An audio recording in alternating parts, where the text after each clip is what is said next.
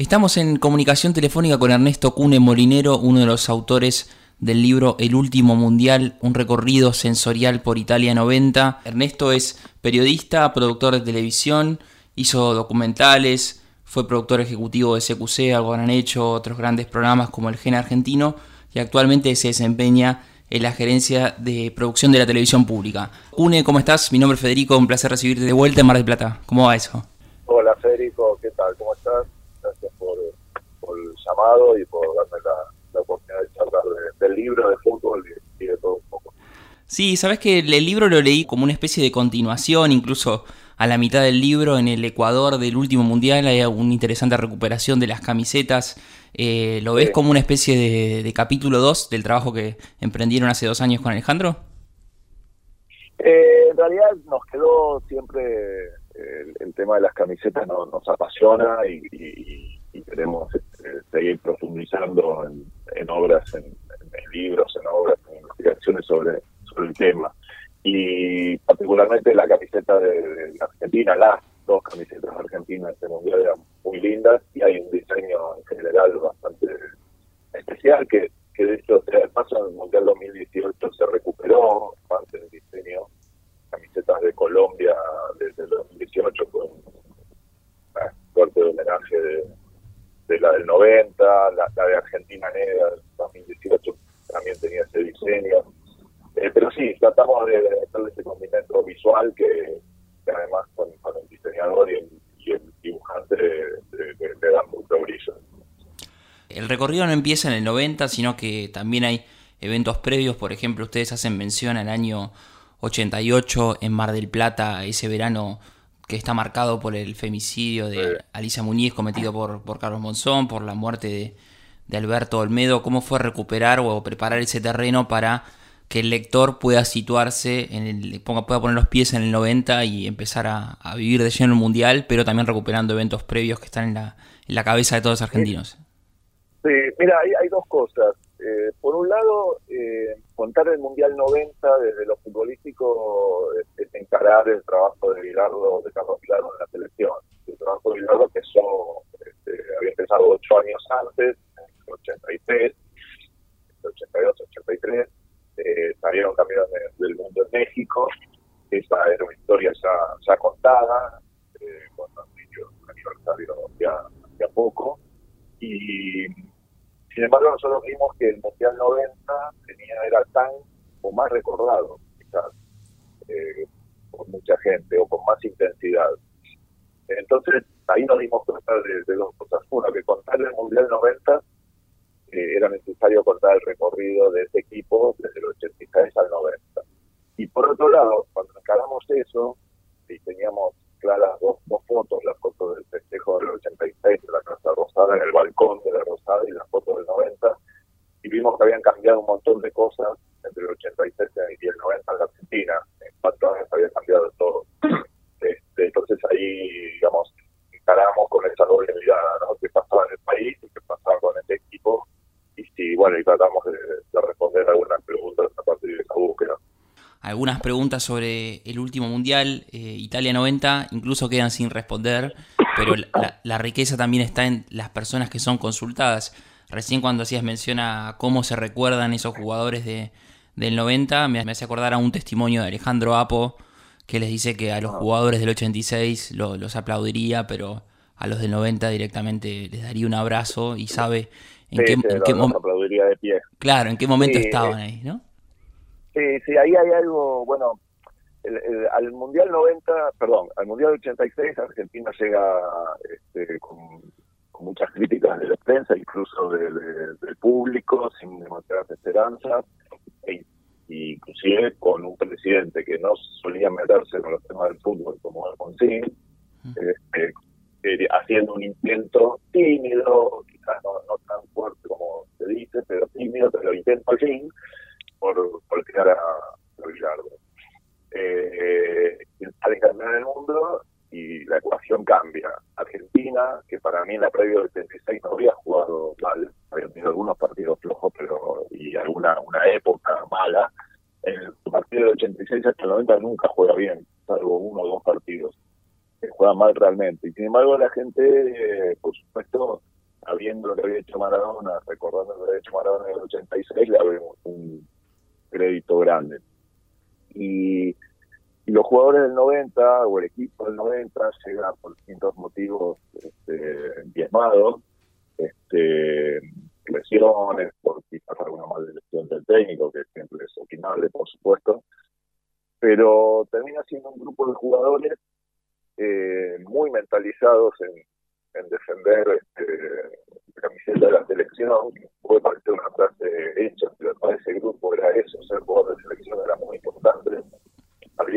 Sentido de muy, muy fuerte. Y que no lo tenía, lo tuvo inmediatamente cuando empezaron a, cuando empezó a transcurrir el, el Mundial. Y esto que nos decía Apo, y lo que nos decían todos los periodistas, incluso los que eran antivilardistas, decididamente antivilardistas, mm. nos contaban vos veías a esos tipos el esfuerzo que hacían por sobreponerse, por, sobreponerse a, las adversidades, a las lesiones, a la hostilidad del público e incluso a los daños autoinfligidos porque jugaban mal, en algún momento algunos partidos jugaban muy mal y hacía que, todos tuviésemos ganas que esos tipos ganaran, o muchos tuviésemos ganas que esos tipos ganaran. Eh, recuerdo cuando conversamos por Atlas de Camisetas, que además de, de, contarme sobre la investigación, vos me dijiste que también esto también te, te, remitía a las camisetas que tenés en tu casa. Me acuerdo que dijiste que había una que te regaló tu viejo, creo que de la década del 30, que también la, había heredado. Así que te, te, pregunto, eh, ¿cuál es tu recuerdo personal autobiográfico de, del Mundial Italia 90? Que, ¿Cómo te marcó a vos? Bueno, fue de una intensidad muy grande. Yo tenía 20, yo tenía 23 años. Este la verdad que yo siempre defendí mucho al, seleccionado de Bilardo, este, aún sin reconocerme bilardista en aquel, en aquel momento. Eh, me, me pareció, o sea, a mí Maradona me, siempre me conmovió, me, me, conmovió, como, como futbolista, me, me, hizo ver el fútbol, sentirlo de, una manera muy, muy especial, muy, muy diferente.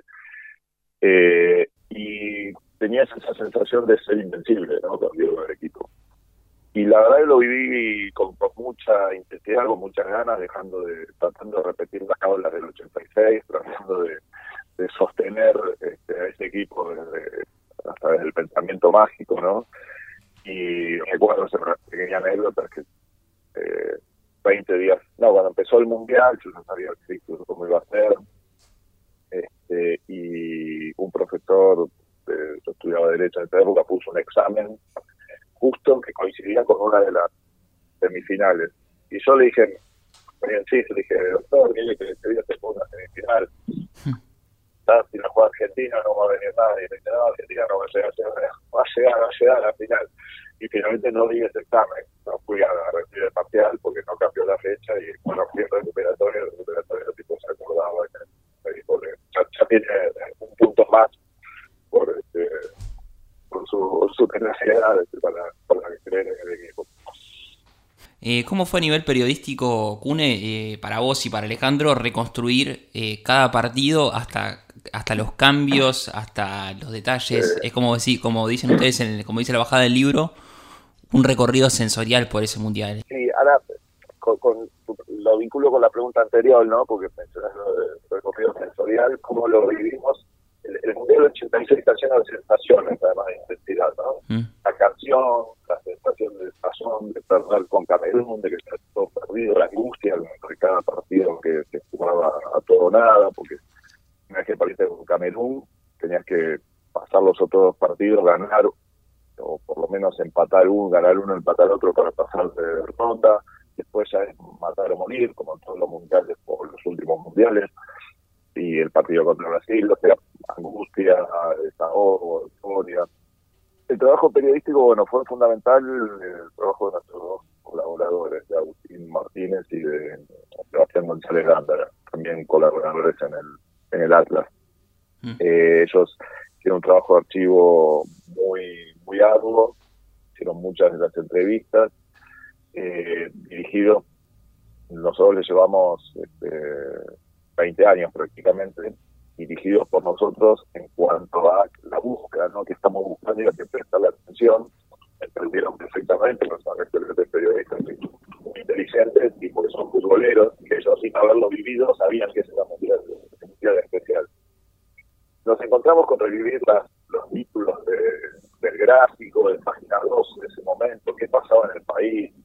Eh, descubrimos también que que la inseguridad ya era un tema en aquel momento, por ejemplo, durante eh, esos eh, el tiempo de mundialista eh, surgió lo del Ministerio de los Santos, que fue un justiciero por mano propia que mató al ladrón que le robó hacer un caso que dividió la sociedad, así como descubierto hace, hace unas, semanas atrás. Claro, igual. Este, fue un momento mucho más intenso todavía. Eh, una Argentina convulsionada, eso descubrimos, pero desde el punto de vista futbolístico descubrimos un tipo de tipos que todavía se acordaban de este mundial, que fue para muchos fue la experiencia más intensa y más fuerte de su vida futbolera, y que todos querían, en líneas generales, querían ganar el mundial, por supuesto, por la gloria personal y por, el equipo, pero que todos querían que Maradona sea campeón del mundo, mm. que venciera a los italianos. Esa era su, la bandera que tenía.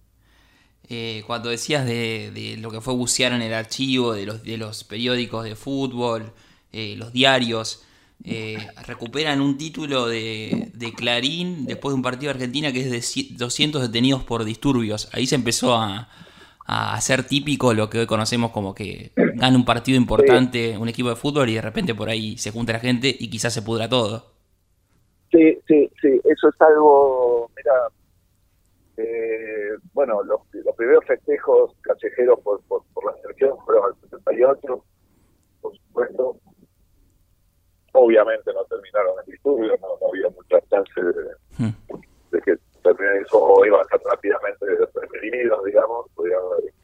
Este, sin embargo, eh, en el 86 aún unos cuantos así de disturbios, no sé muy bien que, que, por qué, porque, pero sí, ya en los 90 fueron llamativo Y después ya sabríamos que cada vez que los totalmente del obelisco, este, hay una casa de comida rápida terminada destruida, no sabemos por qué, pero terminaba sucediendo siempre. Eh, después al final del, libro también hay un interesante repaso sobre qué fue de la vida de estos hombres jóvenes que, fueron los más importantes de, de, un país, los que todos queríamos saber qué pasaba con ellos. Y después su carrera se fue diluyendo, algunos terminaron haciendo otras cosas. ¿Cuál es el que ¿Te parece que es una historia que todavía no, no fue contada más allá de la inclusión del, del libro de ese que pasó después? Mira, hay, hay, son todos tipos que vivieron muy, muy intensamente, ¿no? Eh, eh, a algunos les fue muy bien, les siguió siendo bien futbolísticamente, otros no tanto, algunos fueron exitosos, otros no. Bueno, Maradona ya todo el tiempo sigue páginas a, su vida.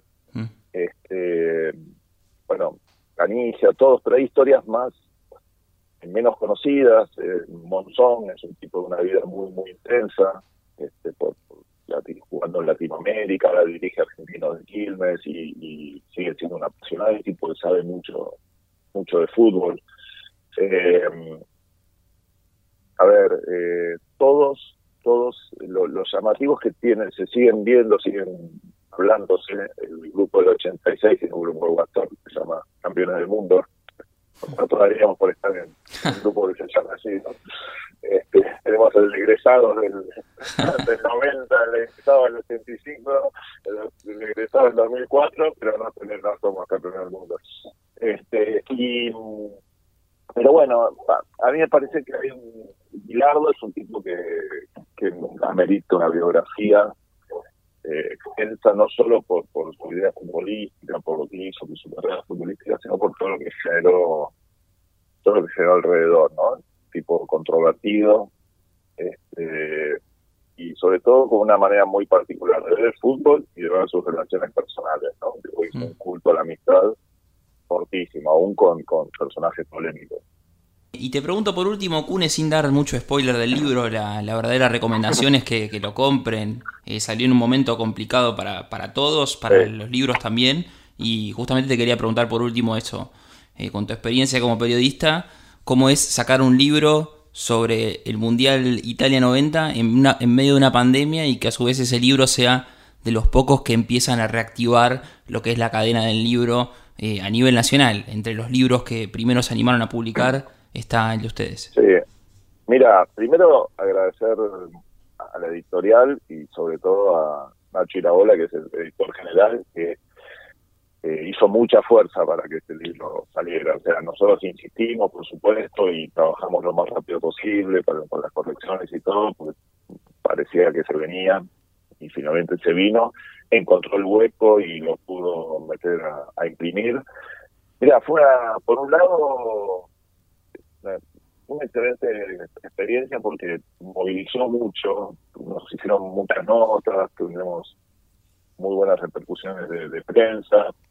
Quizás las ventas no, no tenemos ni idea, la verdad, este, porque bueno, está difícil con el chequeo, las ventas y demás, y la forma de, comprar ahora. Eh, pero fue muy, muy gratificante, eh, por un lado, saber que, que, en medio de este contexto adverso se pudo, se pudo hacer sacar fuerza para, promocionarlo, que mucha gente que, no había trabajado en el libro, pero que hacía su trabajo en el editorial, este, hizo fuerza y lo promocionó, y los libreros lo recibían con, entusiasmo, porque era una, lo que vos decías, algo que venía a moverles un poquito al arbitrero. Eh, no, nos dio una satisfacción muy, muy, muy grande. Este, y después, por otro lado, bueno, también ver que, hay otras maneras de consumir. Esta pandemia nos enseñó un poco eso, ¿no? Las, compras, ventas por Internet eh, pueden favorecer algunas plataformas de venta, pero también pueden favorecer la, ciertos nichos y que algunas librerías pequeñas puedan este, fortalecerse a, partir de este tipo de, ventas.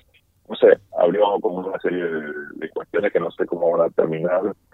Ojalá que, bien, porque sean para, para mejorarnos un poco. Sí, sabes, justo que justo la semana pasada conversé en el programa con, con Nacho y me decía que estaba orgulloso del catálogo que tienen de libros, de música, de deportes, que son a su vez de, de eso, pero de algo más. Y te meten la historia, y te meten la sociedad, y te meten tintes de cultura pop. Cuando lo describías a, a Bilardo parecía un personaje para, para perfilar en una, en, una, en una revista de no ficción más que en una deportiva. Sí, sí, sí, totalmente. Bueno, Nacho Iraola es un tipo muy, que te desafía, muy desafiante, ¿no? Mm. Es muy receptivo, te mira cuando le llevas una idea, te, la, la, si le gusta, la toma, si la ve, te pregunta, nunca la rechaza porque sí, mm. te pregunta, te da la chance de defenderla. Y sobre todo, te, el nombre del, libro, el último mundial es de él. Mira. Le agregamos el recorrido sensorial de que fue el último mundial sí, con un mundial, y lo, lo. Este, hizo mucha fuerza para que eh, tienen sin dudas el catálogo que tienen en, gran medida por el, equipo de editores y el, y el que los que los comanda. Mm. Eh, y aparte, nada, qué sé yo, cuando el Atlas me escribió, me dijo, es el libro más lindo que edité en mi vida, un poco exagerado seguro, pero bueno, pero que lo digan, y ahora me dice, ah, no sé si se va a vender o no con todo esto, pero no importa, vender lo que se tenga que vender, pero el libro es, hermoso. Así que bueno, y para, para que lo quieran comprar vía internet, vía las plataformas de venta o directamente en las, en las páginas de Planeta te derivan en cada ciudad a las librerías que lo tienen o en las páginas de las librerías de barrios, en las cadenas en las que ustedes quieran, se puede, se puede conseguir. Sí, sí, acá Mar del Plata también está, lo tienen todas las librerías, así que es la, la recomendación del último mundial. El anterior se llama Atlas de Camisetas y nos quedamos con, con estos recomendados. Y por suerte también en la cuarentena la gente se puso un poco más a leer, así que acá dejamos dos recomendados para, para esta noche. Y te agradezco mucho, Cune, por tu tiempo y saludos a Alejandro y a los dos colaboradores fijos que tienen ahí trabajando con ustedes. Sí, son dos fenómenos. bueno, muchas gracias. Un abrazo. Ojalá charlemos pronto. Un abrazo, hermano. Abrazo. Allí pasó Cune Molinero, uno de los autores del libro El último mundial, un recorrido sensorial por Italia 90, eh, el último trabajo que hizo junto con Alejandro Turner. Habían hecho también y publicado Atlas de camisetas, eh, son los dos recomendados de esta noche, Atlas de camisetas y El último mundial. Seguimos en Radio Brisas.